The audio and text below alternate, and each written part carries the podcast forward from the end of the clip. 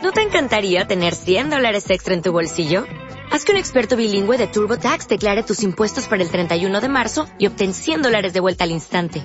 Porque no importa cuáles hayan sido tus logros del año pasado, TurboTax hace que cuenten. Obtén 100 dólares de vuelta y tus impuestos con 100% de precisión. Solo con Intuit TurboTax. Debes declarar para el 31 de marzo. Crédito solo aplicable al costo de la presentación federal con TurboTax Full Service. Oferta sujeta a cambios o cancelación en cualquier momento.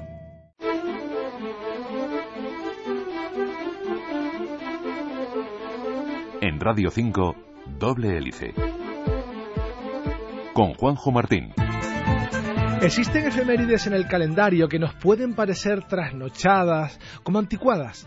Algunos creen que celebrar el Día de la Mujer Trabajadora ya no es necesario, que ya esa época de desigualdades y marginación quedó atrás, que todo está bien, excepto algunas cosas, como dijo un presidente. Pues hoy veremos que no es así.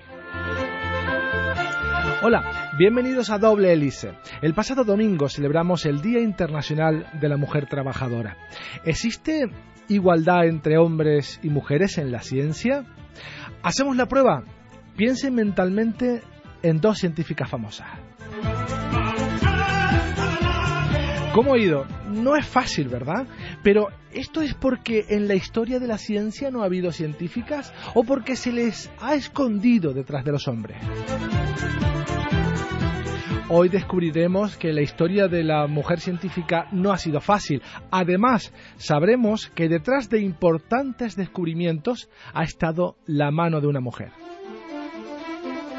Pero no solo hablaremos del pasado, hoy también queremos conocer por qué hay muchas pocas mujeres catedráticas, por qué no ocupan puestos de responsabilidad en centros de investigación o cómo muchas tienen que elegir entre ser madres o seguir con su carrera científica.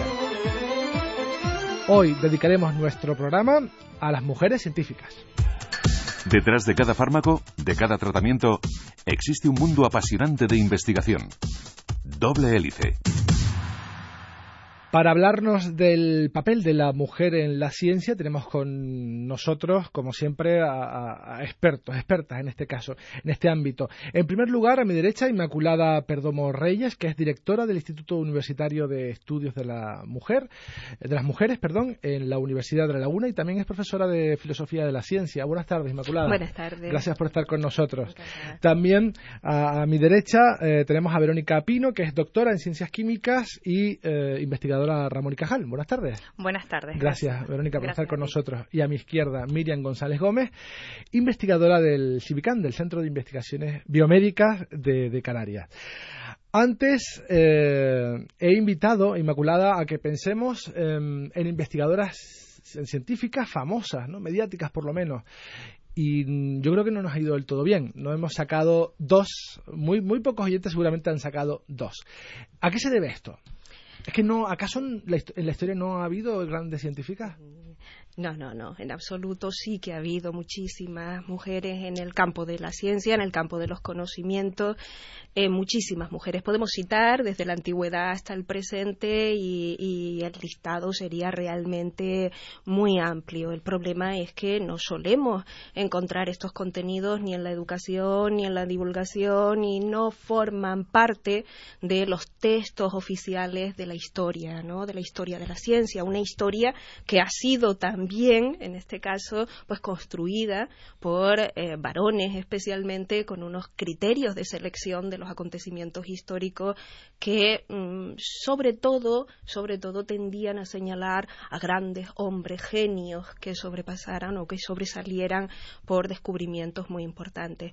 Em, podemos hacer el ejercicio y dar algunos nombres desde la antigüedad, pues eh, Teano de Crotona, Pitagórica, Hipatia de Alejandría, eh, nos vamos al medievo, Trótula de Salerno y todas las médicas de la tradición medieval, mujeres en el contexto de la revolución científica, Madame de Chatelet, Lady Anne Conway, grandes matemáticas como Sophie Germain, eh, mujeres ya en el siglo XIX como Mary Somerville, llamada la gran reina de la, o la reina de las ciencias del siglo XIX, y si nos vamos ya pues más al siglo XX, pues Liz Mayner, Rosalind Franklin, eh, una gran desconocida, Mileva Marik, primera esposa de Einstein, que suele haber pocas referencias a ella, y por supuesto todas las mujeres en el ámbito de la ciencia más contemporáneas que ya son un número realmente importante. Pero sí, sí, y estas son solo unas poquitas por señalar a lo largo de la historia. Son muchas las mujeres que han contribuido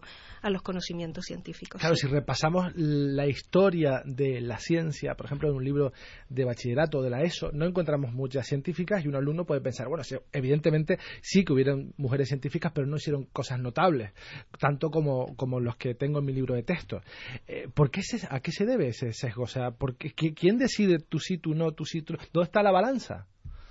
Pues efectivamente, es un gran desconocimiento e insisto que normalmente pues eso tiende a o tenemos que explicárnoslo por el papel que tradicionalmente se ha relegado a la mujer en nuestra cultura. Si casi por definición, ¿no? desde la antigüedad también las mujeres son definidas como menos capaces, como inferiores, cuya capacidad mental es menor, si ya han sido definidas así, cualquier cosa que hagan no parece relevante y sí han sido muy, muy relevantes eh, todos esos descubrimientos y avances en el conocimiento. Y ese es el origen del machismo. Antes de entrar al programa te pregunté, bueno, ¿cuál fue el origen? Y me dijiste, una persona con nombres y apellidos. Sí, bueno, en realidad varias, pero sí, hay que señalar los estudios de, y, y los primeros tratados biológicos, en realidad, que son los debidos a Aristóteles. En esos primeros tratados biológicos, Aristóteles define a la mujer como un ser inferior por naturaleza al hombre, como un hombre deficiente casi, como eh, un ser humano que no ha llegado al ideal de perfección que era el del hombre. Y eh, definía que su mejor ornato era el silencio. Silencio que significa ausencia de la palabra, ausencia de la palabra pública, ausencia del conocimiento, porque mm, la definía como menos capaz mentalmente. Tremendo más tremendo es que algunas personas piensen hoy en día sí, eso es más tremendo. Me gustaría que escucharan también las voces de Verónica Pino y de Miriam González, porque ellas son científicas, y yo no sé mm, cómo se tomaron en casa eso de que papá, mamá, yo quiero ser científica. Si dijeron adelante, eh, me parece estupendo, o te, piénsatelo bien, mira que por aquí, no sé, eh, ¿quién empieza? Miriam, por ejemplo. Bueno, eh, en mi caso mm, lo aceptaron sin ningún problema. En mi caso concreto, decidí hacer la tesis y a coste cero, sin beca. Entonces tenía que combinar trabajo con la investigación. Fue tu apuesta. fue, sí, fue muy duro, pero bueno, he llegado hasta aquí y, muy bien, muy contenta. ¿Y Verónica? Bueno, pues un poco casi no similar al de Miriam, pero sí que siempre he tenido mucho apoyo eh, por parte de mis padres.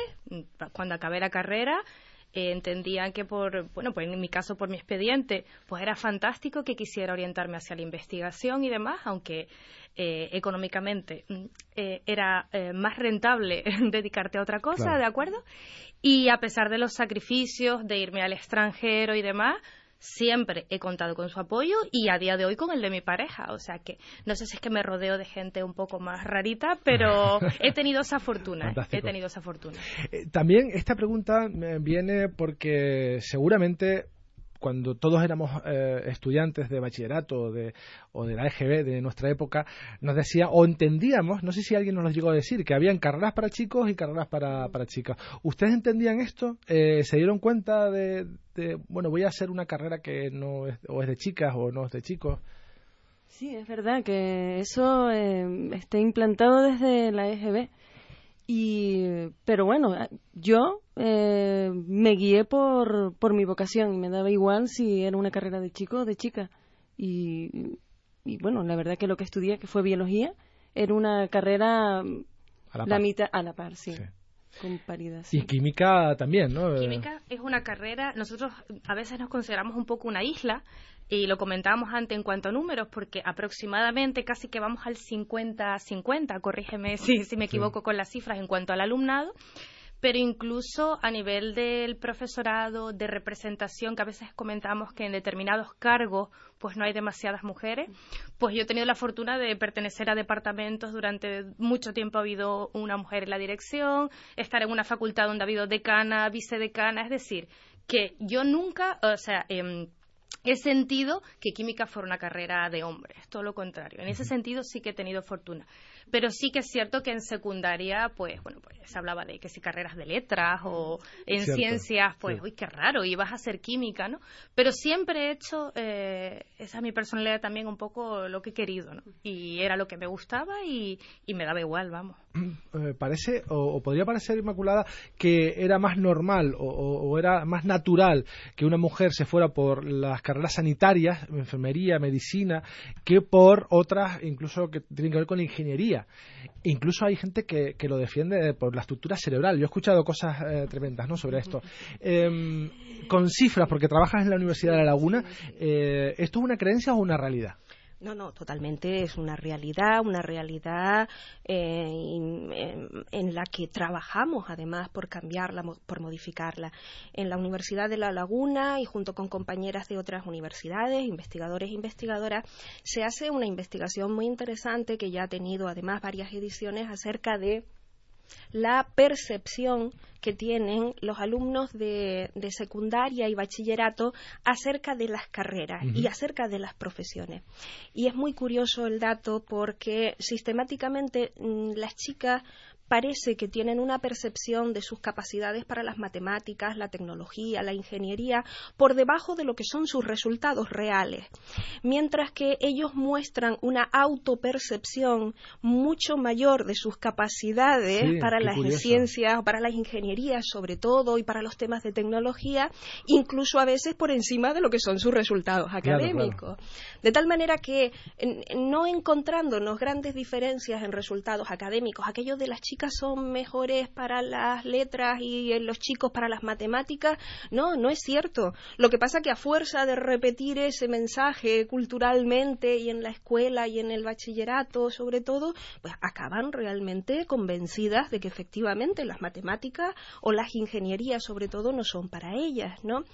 Y, lo vemos en los datos, te, cito algunos, ¿no? De la Universidad de La Laguna, por ejemplo, de, de los últimos cursos, nos encontramos con que, por ejemplo, el porcentaje en las ingenierías por ramas del conocimiento, ¿no? La ingeniería y la arquitectura, pues está en torno al 25% el, el, el, acceso, ¿no? De las mujeres. En ciencias de la salud, pues todo lo contrario, llegan al 70%, ¿no? Igual que en ciencias sociales y jurídicas, que son el 65%, ¿no? Ahí es donde se sitúa mayoritariamente eh, las mujeres. Curiosamente en humanidades, que siempre ha sido como el terreno tradicional de, de, donde iban las mujeres, ¿no? Es lo propio de ellas, ahí los números son más, eh, son más cercanos, estamos prácticamente en la paridad. Y, hay una evolución en los últimos años de, vemos una llegada mayor de hombres al, al campo de las humanidades, ¿no? Eh, efectivamente, esto en ciencias en general también está esa, esa paridad, como citaba, pues el, el, ámbito de las ciencias teóricas, la química, la biología, sí que ha sido tradicionalmente un espacio donde las mujeres eh, han optado. Eh, algunos resultados de estos estudios inciden en que no es tanto la carrera en sí, como la percepción que se tiene del futuro ejercicio profesional, lo que hace que las chicas, por ejemplo, entiendan que el desarrollo de una profesión en el campo de las ingenierías o la tecnología, pues es un campo más extraño para ellas o donde no se van a sentir porque efectivamente al final el número de mujeres ahí sigue siendo sigue siendo más bajo. Y este es un círculo vicioso que tenemos que romper, tenemos que romper y trabajamos por romperlo. Me ha llamado mucho la atención esas cifras de la percepción que tenemos de nuestras capacidades, que es completamente equivocada y que seguramente viene por, por, nuestra cultura, nuestra educación. O sea, que mm, tú eres chico y por eso no se lo tienen que dar más los cacharritos y a las chicas se les tiene que dar mejor y, no los creemos. Acabamos por creernos esa, esa matraquilla, ¿verdad? Sí, sí, al final es una autopercepción que se, que se acaba cumpliendo, ¿no? Una, una profecía que se acaba cumpliendo. Esa evolución de los ingresos en carreras que es muy significativa para darnos eh, cuenta de lo que está pasando. ¿Cuál ha sido la evolución en las últimas décadas, sin remontarnos muy atrás? Eh, ¿Ha ido mejorando o se ha ido eh, haciendo hincapié en, lo contrario o no? Bueno, lo que ha sido especialmente llamativo en las últimas décadas, eh, piensa que mayoritariamente las mujeres ya acceden a las aulas universitarias en más de un 50%, pues prácticamente desde los años 80 o así, ya, ya las estadísticas van mostrando que las mujeres en, en la universidad, las alumnas son el 50 y largos por ciento, ¿no? Pero efectivamente siempre se ha observado esta división por ramas del conocimiento, ¿no? Pero lo que ha sido realmente llamativo es el, incremento de los números en ciencias de la salud, fundamentalmente, ¿no? También en jurídicas y sociales. Quiero decir que el campo de las humanidades siempre fue más tradicionalmente y también el campo de las ciencias teóricas, ¿no? Biológica, química, siempre ha sido también un terreno donde las mujeres han ido incrementando el número paulatinamente, pero siempre ha habido un incremento, ¿no? Ahora lo que más nos llama la atención es eso, pero también quisiera destacar un dato que nos preocupa y es que en ciertas ingenierías, más que crecer ese número, lo que se está produciendo es un abandono un, desplazamiento. Las mujeres en ingeniería informática empezaron siendo bastante, un número bastante destacado en las aulas y en los últimos años ha ido decayendo, decayendo ese número. Ese es un, digamos, un aspecto que, que estudiamos en especial porque nos preocupa especialmente. ¿Y tienes ya una teoría? La hay, el campo de las tecnologías y fundamentalmente el campo de, las TIC, las tecnologías informáticas y de la comunicación, es un campo que se, mm, se está definiendo como tremendamente hostil a las mujeres lo definen ellas mismas así, ¿eh? eh Por parte de los hombres, entiendo. Hostil, sí. sí. Sí, ¿por qué? Porque la competitividad es mucha, porque es un campo, sobre todo el campo profesional eh, de las grandes empresas, ¿no? Las grandes industrias de, la tecnología, de la, eh, de la información y la comunicación, son ámbitos muy competitivos donde hay mucho dinero en juego, donde hay mucho prestigio y casi siempre cualquier ámbito donde haya prestigio social y dinero Mm, las presiones para que las mujeres acaben siendo desplazadas existen. Y eso históricamente también ha sido así. ¿no? Entonces, estas dinámicas son las que hay que entender y combatir. Y eso está pasando ahora mismo en toda la. En Estados Unidos muestran los datos y son realmente. Los estaba leyendo hace poco. Si en los años 80 las mujeres en ingenierías informáticas, en computación, pues eran el treinta y pico por ciento y creciendo eh, ahora los porcentajes están en torno al 18%. Vaya. Luego hablaremos de problemas con la maternidad, de los puestos de responsabilidad, pero antes vamos a dar paso a nuestro habitual reportaje. Hoy nos vamos a hacer eco de una noticia de esta misma semana.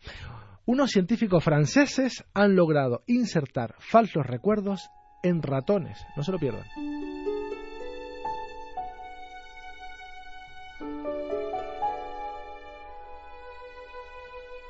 La literatura científica ya había confirmado que durante las horas de descanso se afianza el aprendizaje motor. Sin embargo, hasta el momento ningún grupo de investigación había sido capaz de modificar los recuerdos a partir de los estímulos que se generan en el cerebro en el tiempo de sueño. Ahora, científicos franceses de varias instituciones han demostrado que se pueden producir recuerdos artificiales durante el sueño a través de la excitación de las células que controlan nuestra posición o el lugar donde estamos. Son las neuronas del hidocampo. Los investigadores han modificado estos recuerdos a través del método de la recompensa. Para los expertos, al reactivar estas neuronas durante el sueño se consolida la memoria espacial. Mientras el animal está despierto, es imposible eliminar la relación entre la posición real y la descarga neuronal asociada. La función de navegación de estas células de lugar se basa totalmente en esta correlación. El equipo liderado por Karim Bensenane, investigador en la Escuela Superior de Física y Química Industrial de París, estimuló a través de sistemas de recompensa las células de lugar. Estas que codificaban un sitio en particular, se activaron en cinco ratones dormidos. Según los autores, las relaciones formadas artificialmente durante el sueño de los ratones entre una célula de lugar determinada y una recompensa conducen a un comportamiento concreto una vez que se despiertan. Solo los ratones, que habían recibido la activación de las células de lugar, pasaron más tiempo en el sitio que éstas codificaban, lo que según los expertos indica que en su cerebro se había formado una memoria artificial mientras dormían. Los resultados apoyan la idea de la reactivación espacial durante el sueño al demostrar que que las células del lugar codifican la misma información espacial. Este es el primer estudio que muestra pruebas de que se puede modificar la memoria en ratones dormidos. No obstante, los autores subrayan que aún se desconoce si tal manipulación es posible en seres humanos dormidos.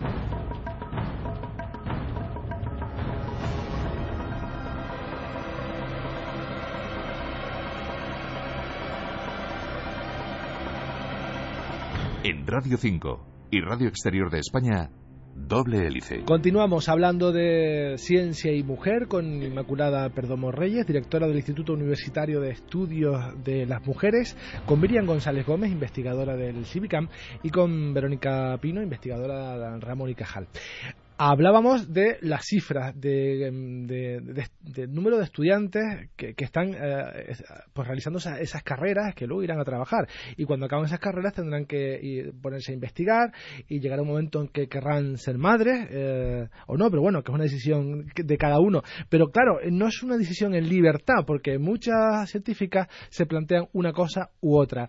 Y Verónica está sintiendo con la cabeza porque eh, tenemos muchos problemas. Ya hay un un problema endémico de la ciencia y es que la estabilidad llega muy tarde. O sea que la estabilidad laboral en ciencia llega a los cuarenta y tantos con suerte. Con suerte. A ver, se trata de una carrera muy, muy larga. O sea, tú acabas tu titulación, que bien te ha costado, y entonces empezamos, bueno, vamos a solicitar becas, a ver si me la dan, tesis doctoral, cuatro años, venga muy bien, eso sí tiene suerte, en cuatro años.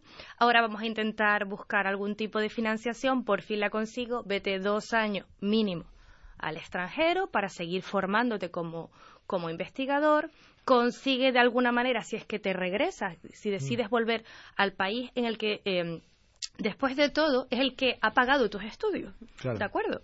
Y quieres tú reinvertir, digamos, todo ese conocimiento que has ido adquiriendo, pues lo quieres invertir en tu país. Consigues a lo mejor algún tipo de contrato de reincorporación, estos famosos programas estrella, por ejemplo, Juan de la Sierva, Ramón y Cajal, para reincorporar investigadores. Bueno, si lo consigues ya, increíble, ven a estos programas, son ultra competitivos para conseguirlo y para mantenerlo, para conseguir una evaluación positivo al final de tu trayectoria.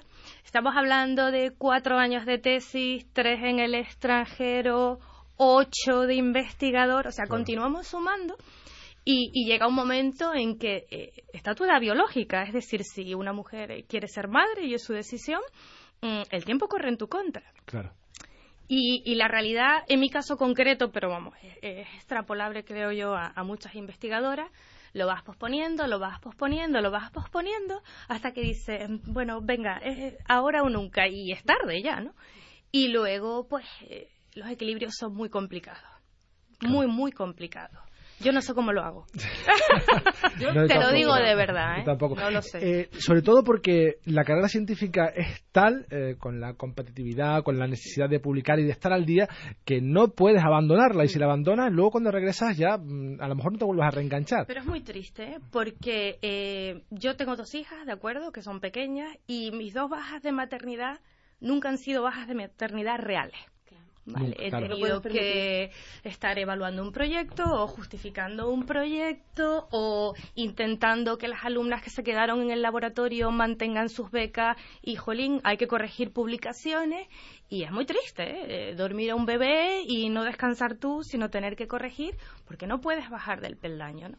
Entonces, em, pues a veces soy mala madre y a veces soy mala investigadora como sensación mía como mujer, que es horrible, que siempre nos estamos culpabilizando, pero es la realidad. Si te quieres mantener como investigador y si algún día quieres eh, una estabilización, es lo que hay. Ha sido mi decisión, ¿de acuerdo?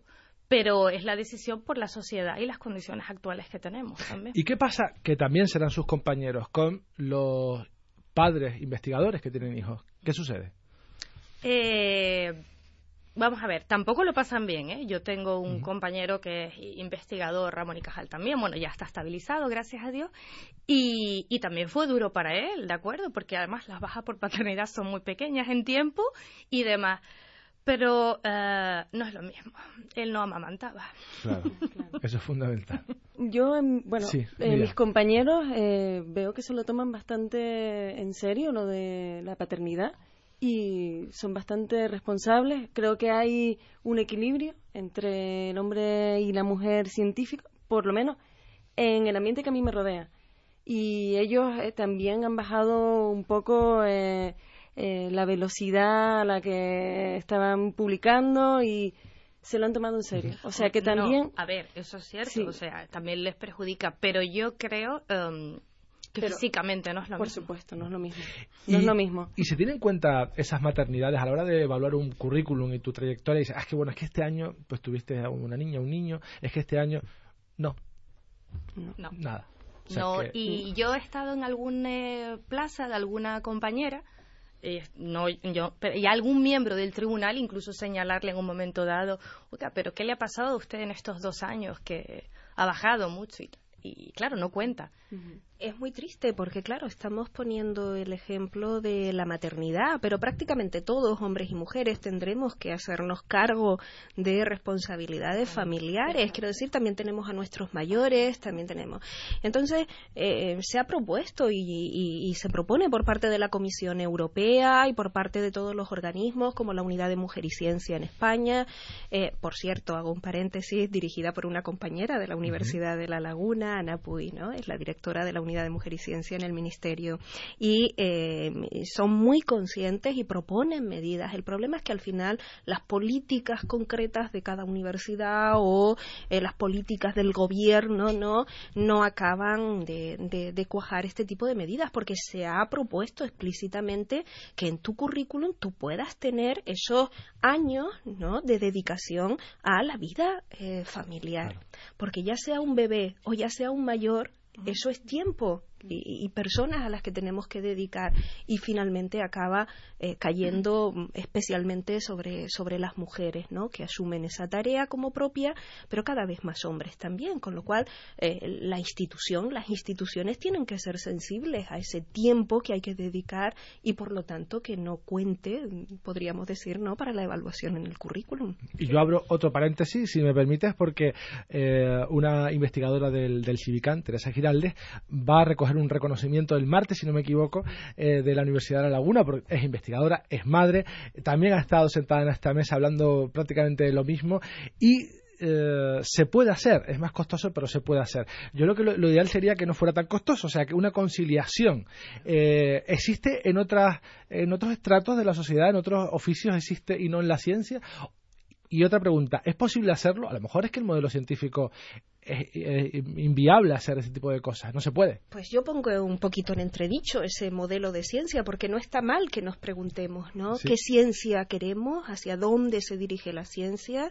¿Qué investigaciones deben promoverse y qué, y qué ritmo, ¿no? Ha de, ha de instaurarse, ¿no? En esas investigaciones científicas.